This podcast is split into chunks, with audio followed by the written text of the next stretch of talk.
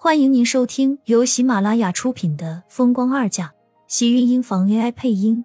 欢迎订阅，期待你的点评。第二百七十一集，苏浅虽然并没有要骗他的意思，但是这是他的身世，而苏平已经去世，他只是不想再给自己和苏平制造什么不好的影响。听到苏浅的话，两个人才理解。毕竟是朴实的农家人，对于苏浅的话，两个人也并没有做过多的怀疑。爸妈，你们就替仙仙打听打听吧，反正都是自家人。什么自家人？你这孩子可是少胡说！你什么时候给我们两个带个媳妇回来才是真的？老俩瞪了李浩一眼，气道，随即看向苏浅。仙仙，你放心，明天我就去问问，看看以前的几个老邻居记不记得这个东西。谢谢李叔，我还想听听我妈以前生我之前的事情，能不能麻烦你们给我讲讲？或许我还能找到什么线索。苏浅心里只想快点知道这个银锁的下落，最好在年前就能查到他的身世。不知道是不是心理感应，他总觉得线索就在这里。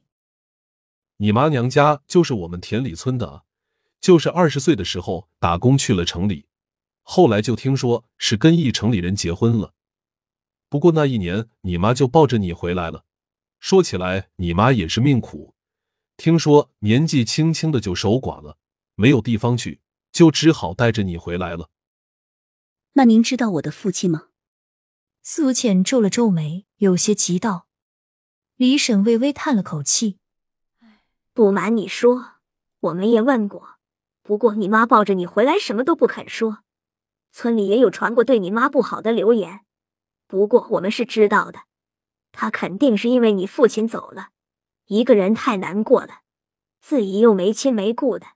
你也知道，你们苏家在村里只有这么一户，她一个女人把你带大，也确实很不容易。苏浅听着有些不是滋味，她虽然小。但也记得从小他家的条件就不好，更没有说什么吃好穿好的事情。好多衣服，他小的时候都是捡的邻居的。不过后来你妈说要带着你去外地打工，所以就走了，再也没有回来过。怕是在外面一个女人带孩子，吃了不少苦吧？听着李婶的话，苏浅的心里有些许失落。她的记忆里，苏平带着她换了两个地方后，便到了锦城。后来，他们就一直在锦城生活，直到苏萍生病后，他们也一直生活的很拮据。那你们知道我妈以前打工的地方吗？这个我们真的不清楚，就是听说好像没结婚前，她在锦城一户富贵人家做工，后来就说结婚了，具体的我们也不清楚。你也知道，你妈回来乡下回，根本也不爱和我们聊天。李婶这话，苏浅是清楚的。她在乡下长大的日子，苏萍并不喜欢和村里人接触。就是他因为年纪小，很想找小伙伴玩，回到家后也都是会被他责骂一顿。所以小的时候，他们在乡下生活的很辛苦。如果不是因为外婆留下的那所旧房子让他们有住的地方，恐怕他们连个睡觉的地方都没有。他还记得自己跟着苏萍刚刚搬走的时候，还睡过大街。也睡过桥洞。谢谢您了，李婶。麻烦您帮我在村子里多问问，看看谁还见过这块银锁没有。怕是他连这点希望都快没有了。李叔、李婶是个老实人，听到苏浅的话，连忙跟着点点头。你放心好了，明天我们去镇上卖东西，帮你问问以前的那几个老邻居。李婶说着，叹了口气：“你不知道。”这些年，村里有钱的人家都搬到镇上的新房子里去了。我们家条件不好，一直连村子里的新房都盖不起，所以才耽误了李浩。他这么大年纪还没有娶到媳妇。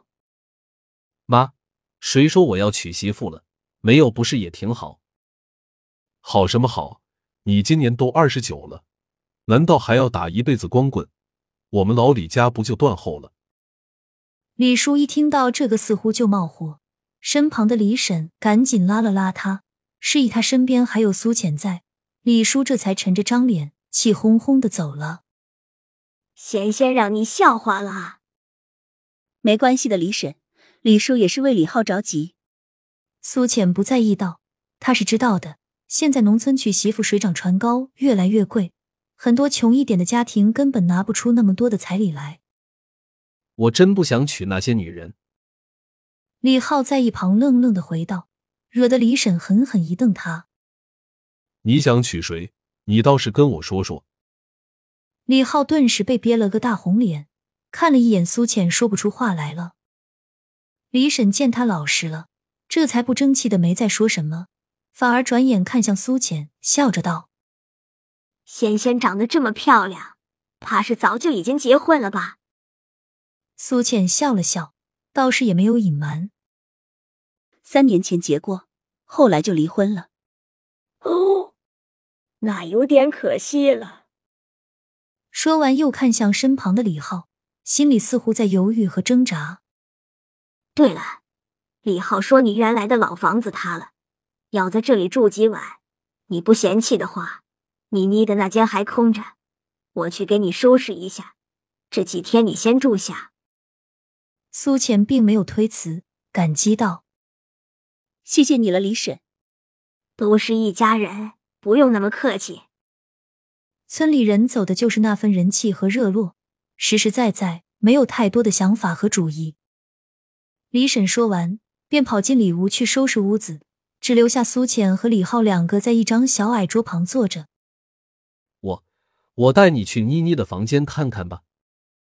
李妮是李浩的妹妹，他只记得他离开时，李妮似乎才刚刚会走路，对那个小姑娘的印象也只停留在当时扎着两个细细的小朝天臼上。李浩看了苏浅一眼，红着脸进了一间西边的屋子。苏浅只好也跟着一起进去。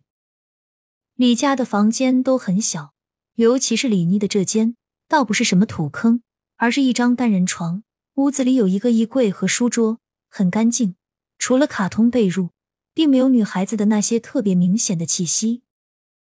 妮妮她去了省城上大学，要过些日子才能回来，你暂时先住在这里吧。这辈子是新的，没有人盖过。谢谢你，李浩。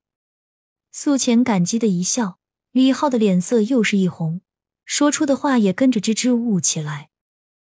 不，不用谢。你先休息一下，等晚饭好了，我叫你。我先出去了。